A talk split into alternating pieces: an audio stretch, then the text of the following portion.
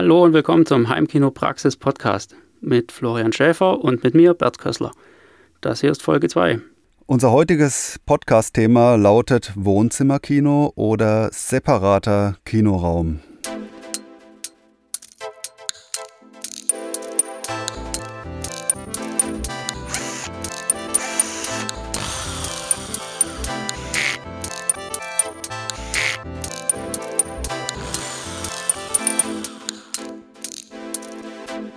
Heimkinopraxis Podcast. Wir haben das nach mehreren Kategorien mal so ein bisschen aufgesplittet, wo die Vor- und Nachteile liegen und beginnen mit der Raumgestaltung. Da ist natürlich erstmal ein Wohnzimmerkino stark im Vorteil, weil da gibt es schon bequeme Möbel, da gibt es vielleicht sogar schon einen tauglichen Fernseher oder möglicherweise sogar Beamer und man ist einfach schon äh, sehr nah am Ziel dran, optimiert noch ein bisschen und verschwendet keinen weiteren Raum. Aber du musst natürlich Rücksicht nehmen auf deine Mitbewohner. In der Regel ist das die, die Lebenspartnerin. Ja, ohne jetzt irgendwelche Klischees bedienen zu wollen, aber es ist äh, ja nach meiner Erfahrung nun mal Fakt, dass äh, Heimkino zu über 99 Prozent ein Männerthema ist. Ähm, man kennt das ja, äh, ist leider so, aber man muss dann schon irgendwie schauen, dass man das Wohnzimmer noch einigermaßen wie ein Wohnzimmer aussehen lässt und da eben entsprechende Kompromisse eingeht. Ja, anders sieht es aus bei einem separaten Kinoraum, wo man in der Regel alle Möglichkeiten hat, die man gerne hätte. Ähm, man ist völlig frei in der Gestaltung, man kann die Wände und die Decke dunkel machen, wenn es sein muss. Alles Dinge, die im Wohnzimmer nicht erlaubt sind ja, dafür, also man hat diesen extra Raum, man muss jeden Zentimeter Wand irgendwie aktiv gestalten, wogegen das Wohnzimmer quasi fertig ist. Und auch im Wohnzimmer kann man natürlich für Kinoatmosphäre sorgen. Das müssen dann vielleicht etwas cleverere und nicht so offensichtliche Lösungen sein. Also sprich zum Beispiel Vorhänge, die dann im im äh, Wohnzimmerkinobetrieb äh, vorgezogen werden. Das sowas kann man sogar an der Decke installieren, also auch noch die Decke abdunkeln. Oder man kann auch äh, Absorber so bauen, dass sie durchaus sehr ansehnlich sind, also zum Beispiel mit einem Bild drauf. Ähm, ja, also ich würde sagen, man kann durchaus auch in einem Wohnzimmer ähm, die Kinoatmosphäre schaffen. Wenn man es darf, genau. Das heißt also, ähm, mehr Möglichkeiten im eigenen Kinoraum aber auch deutlich höherer Aufwand, weil man in der Regel von Null anfängt. Da muss ich an eine Szene von äh, Ödi Pussy, glaube ich, denken, äh, Loriot, wo er in die Rente eintritt und dann äh, seine Frau sagt, äh, Evelyn Hamann, ja, guck hier unten, der Keller, da kannst du dich austoben. Und er dann antwortet, sind in den anderen Kellern auch Männer? so, so in etwa war der Dialog, ich habe es schon lange nicht mehr gesehen, aber ja, im Falle eines Kellerkinos äh, trifft das durchaus zu. Ähm, Kommen wir zum nächsten Punkt, der Lautsprecheraufstellung. Äh, ja, das hatten wir eben schon teilweise. Also im, ähm, ja, im Wohnzimmer, vielleicht um den Fernseher, gibt es schon ähm, Lautsprecher. Da muss man gar nicht mehr so viel machen. Und man kann durchaus auch äh, geschickt weitere Lautsprecher äh, installieren, um ein 5.1 oder sogar mehr zu installieren in einem Wohnraum. Aber es gibt natürlich ein kleines Problem, nämlich man ist unter Umständen sehr stark eingeschränkt durch die Raumaufteilung an sich. Ja, viele Räume, gerade in äh, Neubauten, sind ja dann doch eher groß gehalten. Da ist dann das Esszimmer noch mit dabei und die Küche am besten auch offen.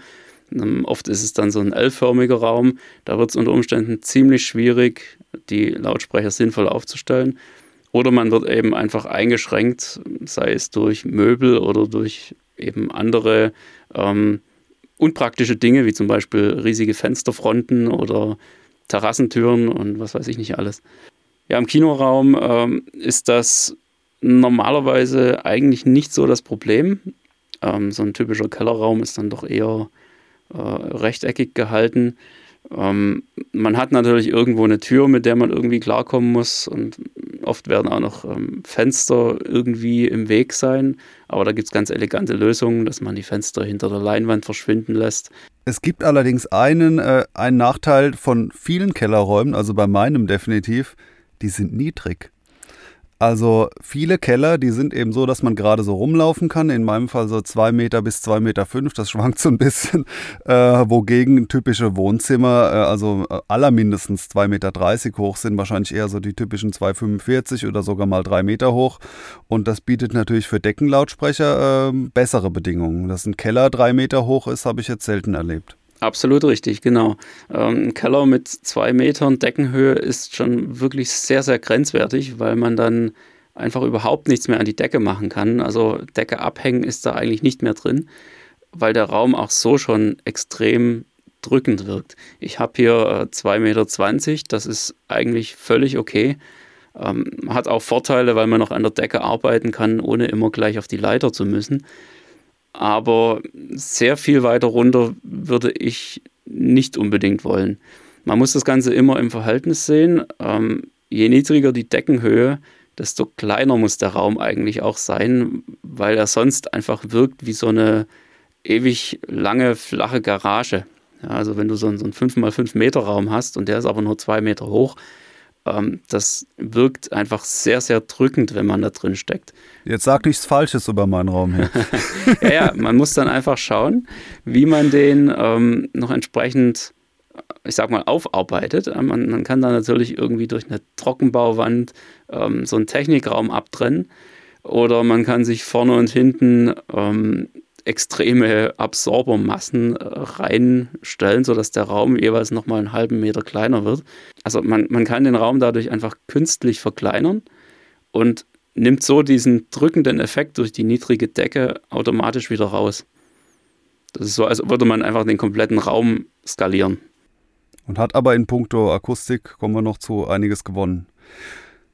Kommen wir zum nächsten Punkt, Sitzplätze. Da sehe ich äh, erstmal das, das Wohnzimmerkino stark im Vorteil, weil äh, wenn man sich um eine Sache im Wohnzimmer gekümmert hat, dann ist es in der Regel das Sofa, dass man dann ein tolles Sofa hat, auf dem man sich wohlfühlt und da kann man natürlich direkt auch die Filme schauen. Genau, die Sitzplätze sind da, man muss nicht extra irgendwas kaufen. Ähm, sehr praktisch.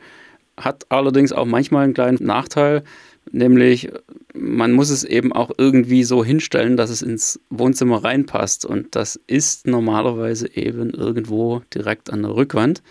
Und akustisch gesehen ist ein Sitzplatz an einer Rückwand oder generell nahe an einer Wand ziemlich schlecht, weil sich da eben in der Nähe der Wände der Bass aufdickt und man dann so ein nettes Dröhnen bekommt.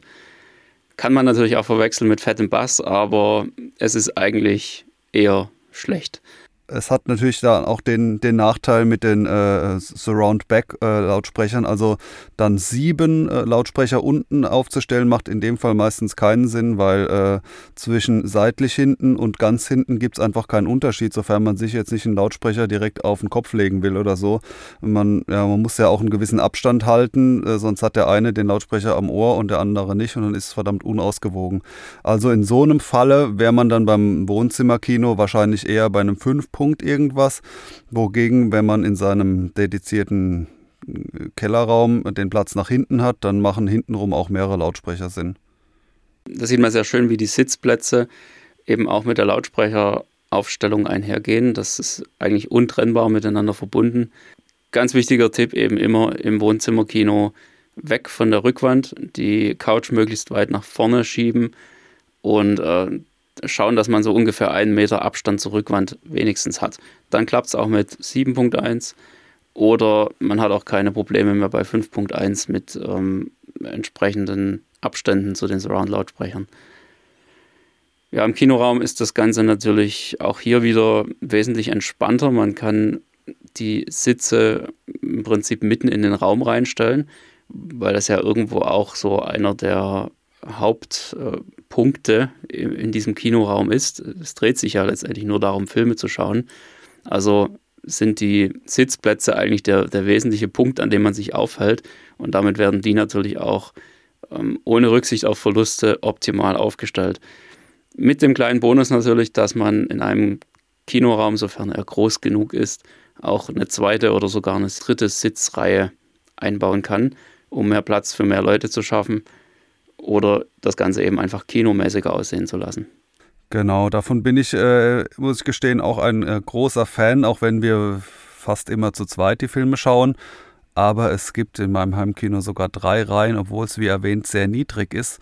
Können wir auch einen Artikel verlinken, wie ich eben ultra niedrige Sitze in die erste Reihe noch äh, oder in die nullte Reihe äh, gepackt habe, weil für mich, das ist äh, eine subjektive Sache, ist es auch was, was mich an ein echtes Kino erinnert, dass es eben diese Sitzreihen gibt. Also sprich, dass man auch vor sich sogar noch eine Sitzreihe hat und nicht nur vor sich irgendwie die, die Beine und Boden und vielleicht einen Couchtisch, sondern äh, ja, das ist quasi so die, die letzte Abrundung des äh, ähm, visuellen Erlebnisses, dass vor einem so äh, noch so ein paar Sitze sind. Nächstes Thema wäre die Akustik. Wie sieht es im Wohnzimmer aus? Ähm, die ist da prinzipiell möglich. Also Akustik heißt optimierte äh, Raumakustik, damit man äh, weniger Hall hat in erster Linie und auch ein bisschen lauter hören kann. Da muss man aber schon etwas kreativer werden. Es ist möglich, also sprich zum Beispiel Deckensegel oder ähm, Absorber an der Wand. Da muss man sich dann wahrscheinlich mehr Gedanken drüber machen, wie zum Beispiel die Oberfläche ist. Also nicht einfach nur dunkel, schwarz oder sowas, sondern man kann ja auch Bilder draufdrucken auf so einen Absorber. Äh, also man kann durchaus auch im Wohnzimmer die Raumakustik äh, schon auf ein äh, deutlich überdurchschnittliches Niveau bringen und auch nah an ein Kinoerlebnis. Genau, aber es ist wie immer schwieriger, man muss mehr Kompromisse eingehen. Ähm, man kann sich in der Regel keine 10 cm dicken Absorber an die Wände hängen, weil es einfach komisch aussieht und man eben keine Akzeptanz mehr findet. Im Kinoraum wie üblich alles möglich. Man muss es nur eben tun. Ja. Ein Kinoraum ist von vornherein normalerweise ziemlich leer. Es gibt darin zunächst mal keine äh, dicken Sofas oder Möbel, die schon von sich aus dafür sorgen, dass die Akustik etwas erträglicher wird, sondern es ist wie dieser typische Effekt, den man von früher kennt, wenn die Mutti die Gardinen abgenommen hat zum Waschen und der Raum plötzlich anfängt zu hallen wie verrückt. Und ähm, den Effekt hat man in einem separaten Kinoraum normalerweise von Anfang an und muss deshalb einfach schon viel mehr Aufwand betreiben, um überhaupt mal eine vernünftige Akustik oder eine vernünftige Nachhaltzeit hinzukriegen. Ja, du, du sagst es auch, dicke Absauber, die sind im Wohnzimmer natürlich eher unbeliebt äh, und das heißt im Umkehrschluss, dass man eher die Höhen in den Griff bekommt und einen tollen Bass-Sound, der ist im Wohnzimmer schon schwierig hinzubekommen, weil dafür sind Absauber schon essentiell, wenn auch vielleicht nicht unbedingt für einen Tiefbass, aber dann äh, ja ein paar Frequenzen weiter oben und da erreicht man mit den typischen, ich sag mal 5 cm Absaubern oder so in einem Wohnzimmer natürlich schon einen anderen Sound, ohne Frage, aber das geht eben nicht bis in den Tiefbereich. Umgekehrt beim äh, echten, was heißt beim echten, bei einem äh, Kellerkino zum Beispiel, ist das eine regelrechte Materialschlacht, muss man schon sagen. Also ähm, ich hatte es mal irgendwann mir so ein bisschen zusammengerechnet. Also bei mir sind da mehrere hundert Meter äh, an, an so Art Dachlatten verbaut, äh, entsprechend x Meter Stoff und zig Pakete an Steinwolle, Dämmmaterial. Also sprich, das ist jetzt nicht unbedingt das Allerteuerste, weil die Technik ist das gleiche, vielleicht wie im Wohnzimmer. Aber ähm, ja, man, man kann da schon so ein äh, mal mindestens einen Sprinter rappelvoll mit so Rohmaterialien äh, in, in einem Kellerkino verbauen. Und damit kommen wir eigentlich auch schon zu einem wesentlichen Punkt, der in so ziemlich jeder Vorteil-Nachteil-Liste auftaucht, nämlich die Kosten. Wie verhält sich es in einem Wohnzimmerkino?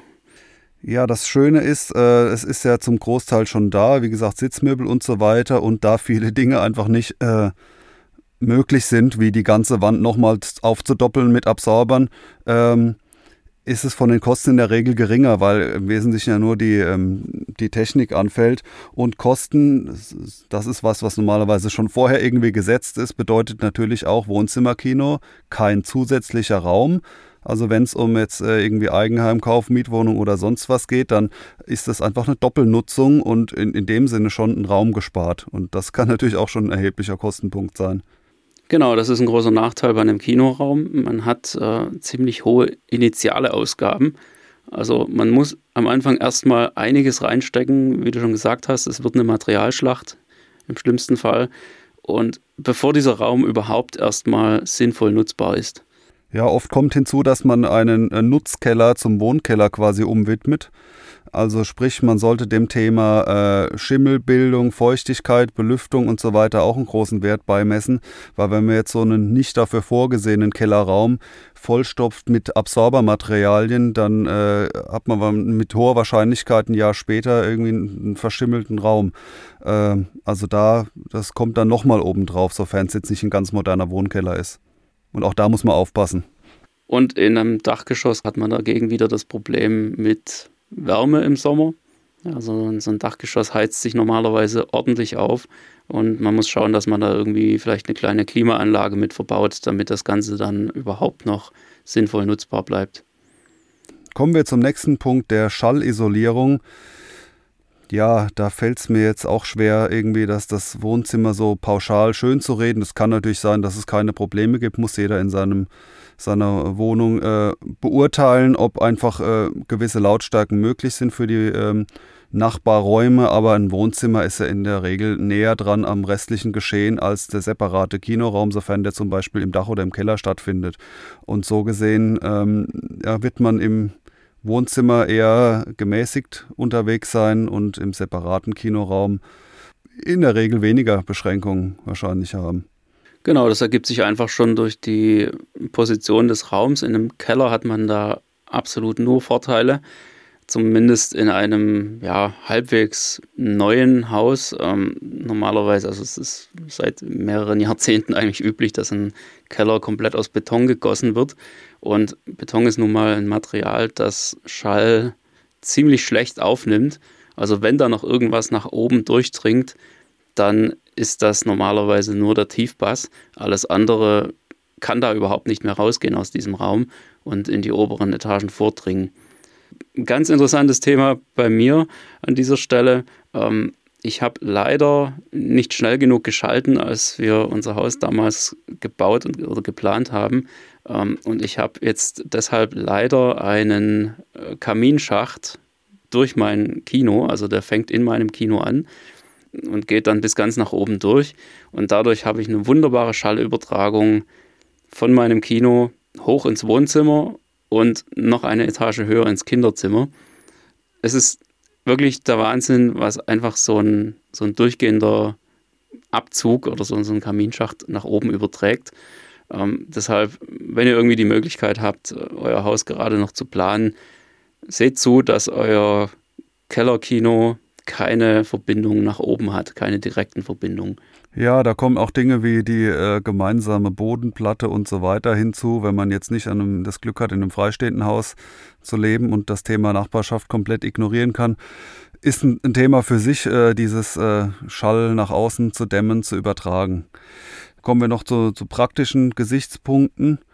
Und zwar ein Heimkino, äh, ein Wohnzimmerkinoraum, der wird immer genutzt, ist, äh, sage ich mal, gut akzeptiert, angenommen und er lädt vielleicht dann auch mehr zum Filmeschauen ein. Ähm, wogegen, äh, wenn man da einen extra anderen Raum hat, ich sage jetzt mal ein Extrembeispiel die Garage, äh, könnte man es ja auch betreiben, dann ähm, könnte das sogar zu einem Hindernis werden, dass man dann irgendwie äh, aus Bequemlichkeit äh, das Heimkino nur einmal im Monat nutzt oder so. Also da sehe ich mal im Wohnzimmer schon prinzipiell auch Vorteile, wenn man sich da einfach pudelwohl fühlt, warum da nicht auch einen Film schauen? Das ist ein Argument, das ich sehr oft höre und das ich bis heute nie so richtig verstanden habe, ehrlich gesagt. Ähm, also der Konsens lautet da immer, ja, wenn ich extra jetzt in den Keller gehen muss, ach nee, da bin ich dann doch zu faul, dann bleibe ich doch lieber im Wohnzimmer sitzen. Das, ähm, Lifter, der Treppenlift. ja, ich weiß nicht, ob der da helfen würde. Ähm, du musst ja auch noch das Popcorn runter transportieren. Ne? Oh ja, ähm, ja. Okay, verhebt man sich noch. Nee, also ich, ich verstehe es ehrlich gesagt nicht so wirklich, weil gerade dieses Aufsuchen, dieses, ja, dieses Aufsuchen des Kinoraums ähm, macht ja einen ganz erheblichen Teil der Kinoatmosphäre aus, die man ja irgendwo auch bezwecken will mit diesem Hobby. Also wenn ich extra hingehen muss, fühle ich mich viel mehr wie ins Kino gehen, als wenn ich einfach auf meinem Sofa sitzen bleibe und sage, so, ich drücke jetzt hier auf die Fernbedienung und mache Netflix an. Genau. Dem könnte man ein bisschen nachhelfen, indem man zum Beispiel so eine Transformation durchführt und sagt, für den Kinobetrieb tut man zum Beispiel dunkle Vorhänge rechts und links der Wand entlang äh, vorziehen äh, im Wohnzimmerkino, um dann quasi so ein, auch so einen äh, Wechsel im gleichen Raum haben. Aber ich muss sagen, für mich persönlich, und es ist ja ein subjektiver Punkt, ist es so, dass es im Keller jetzt auch kein Hindernis ist, das zu nutzen. Wir sind eigentlich praktisch fast jeden Abend im Heimkino. Ähm, aber das ist natürlich letztlich was, was jeder für sich entscheiden muss. Können wir daraus ein Fazit ziehen? Wer ist der ultimative Sieger hier? Was ist besser? Äh, Kellerkino oder ein Wohnzimmerkino?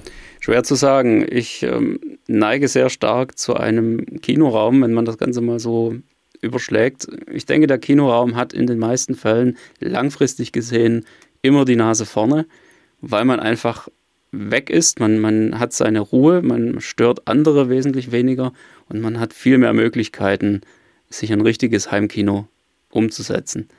Aber ich denke, man muss auf jeden Fall auch das Wohnzimmerkino als ernstzunehmenden Kandidaten mit ins Spiel bringen. Und ich denke, das wird wahrscheinlich darauf hinauslaufen, dass jeder diese Entscheidung für sich treffen muss, sofern er überhaupt die Möglichkeiten dazu hat. Genau, ist absolut ein äh, subjektives äh, Thema und von vielen anderen Dingen noch äh, abhängig. Für mich persönlich wäre jetzt der Sieger auch der separate Kinoraum. Alles andere wäre jetzt unglaubwürdig, weil wir äh, beide ja in, in, in, in, den Kellern unterwegs sind. Jetzt so ähm, kann ich mich da auch nicht verdrehen, aber ja, das Wohnzimmer mag an anderer Stelle auf jeden Fall seine Berechtigung haben. Ja, das ist doch ein schöner Schlusssatz.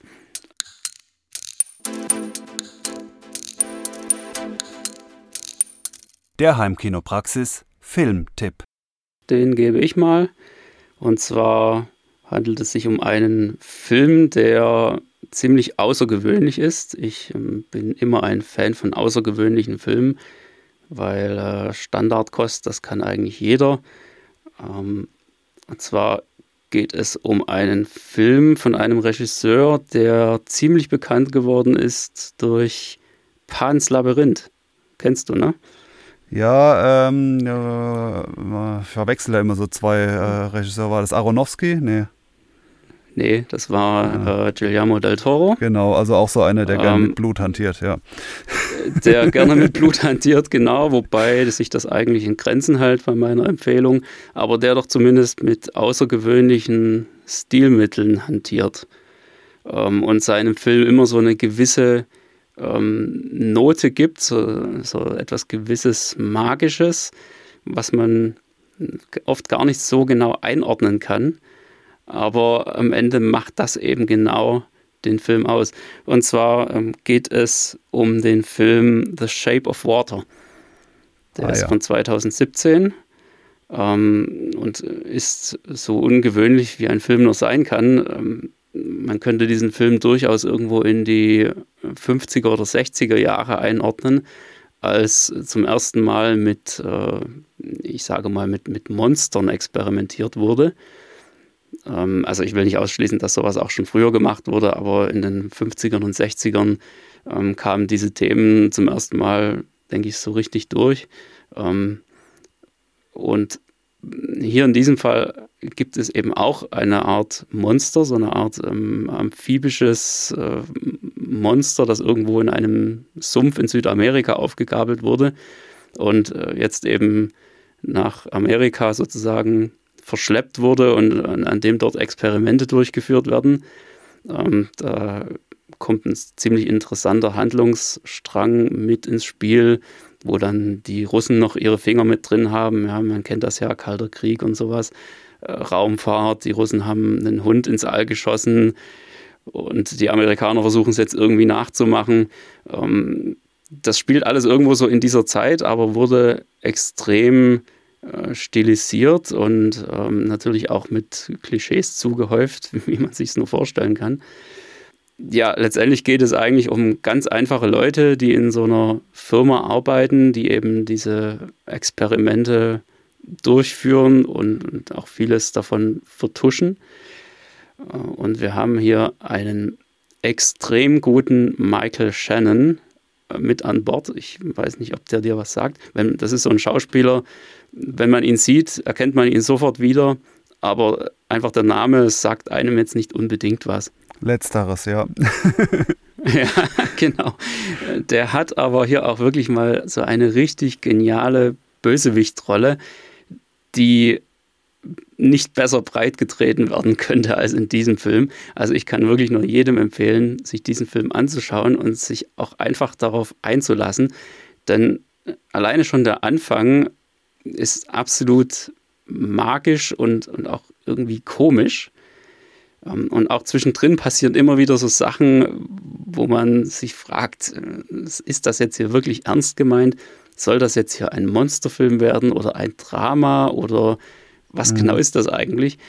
Ähm, es ist absolut unkonventionell und ein kompletter Ausnahmefilm, den man einfach gesehen haben sollte und für den man sich auch wirklich richtig Zeit nehmen muss. Äh, gegen den, ich habe den natürlich auch gesehen, gegen den Punkt, dass der äh, Film jetzt irgendwie äh, so nicht mainstreamig wäre oder sowas, kann man natürlich anführen, dass der, glaube ich, sogar Oscar bester Film war. Und so gesehen ist er wahrscheinlich dann doch an einem gewissen Publikum nicht vorbeigegangen, aber klar ist ein bisschen unkonventionell. Und ähm, da muss ich direkt einen zweiten Filmtipp anfügen. Mach mal ausnahmsweise mal zwei, den wollte ich eh noch irgendwann verbraten. Und zwar das ultimative Vorbild dieses Films ist Der Schrecken des Amazonas. Ein äh, 50er Jahre, meine ich, 3D-Film in Schwarz-Weiß. Gibt es auch in einer entsprechenden 3D Blu-ray. Wirklich toll gefilmt ist, weil es ist zwar schwarz-weiß, aber immerhin 3D und auch ein echt fantastisches äh, 3D und da war es eben noch original, auch im Amazonas, also Shape of Water nimmt ganz klar Bezug auf diesen Film. Ähm, wirklich so der, der Mann im Gummianzug eben damals noch, wogegen dann bei Shape of Water dann effektemäßig natürlich eine andere Kategorie zu sehen ist. Aber dieser Schrecken des Amazonas ist wirklich auch ein absoluter Monsterfilm-Klassiker äh, wo auch diese Beziehung zwischen dem Monster und einer Frau und einer Liebe, so, so mehr noch angedeutet in dem Fall, äh, da ist. Also den, äh, wenn, wenn man dann in der Thematik erstmal so drin ist, äh, kann ich sehr empfehlen, dann noch diesen Schrecken des Amazonas äh, nachzuschieben. Da äh, gibt es ein schönes Steelbook, was auch wirklich schön dekorativ aussieht. Also kann ich nur empfehlen, dann diesen Schrecken des Amazonas noch äh, folgen zu lassen. Ist einer dieser Monster-Klassiker auf einem Level mit dem ersten, weiß ich nicht, äh, Dracula-Film und sonst was. Also das war ja ganz früher 50er und noch früher ein riesen Kinothema, dass so diese äh, Archetypen der Filmmonster überhaupt erstmal aufgetaucht sind. Frankenstein, die Mumie und so weiter, aber eben in Schwarz-Weiß und Anno dazu mal.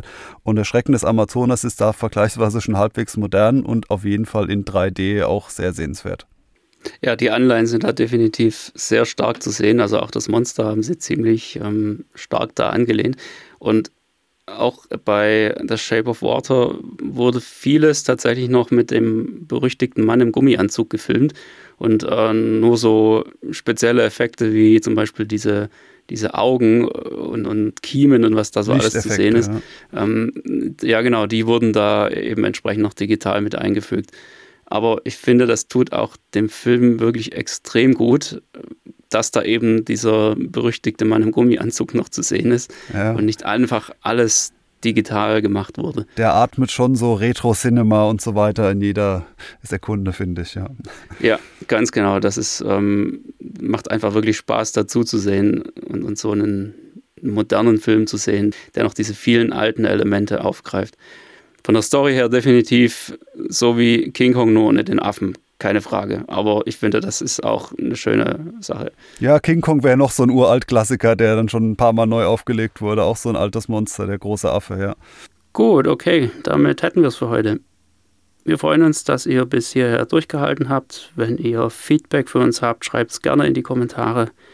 Wir hören uns in Folge 3 wieder mit dem Thema Selbst bauen oder bauen lassen. Bis dahin. Bis zum nächsten Mal.